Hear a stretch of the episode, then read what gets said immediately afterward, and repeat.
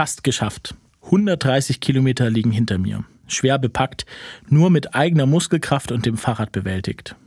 Gerade eben habe ich die schweizerisch-französische Grenze hinter Basel passiert. Die Sonne ist schon untergegangen.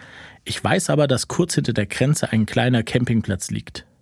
Das Ziel vor Augen gibt mir nochmal Kraft.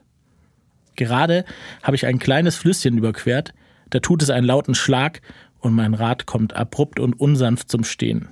Ich ahne Schlimmes, aber ganz verstehe ich die missliche Lage erst, als ich mir mein Hinterrad anschaue.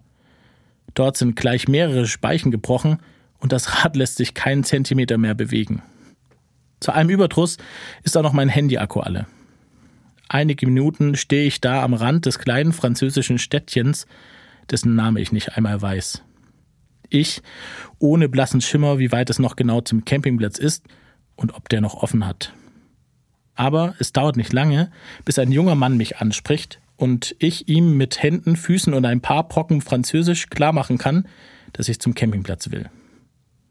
Noch während er mir zu verstehen gibt, dass er mit seinem Fahrrad einmal am Campingplatz fragen kann, ob er noch geöffnet ist, hält ein anderer junger Mann mit einem Van an und fragt, ob er helfen kann.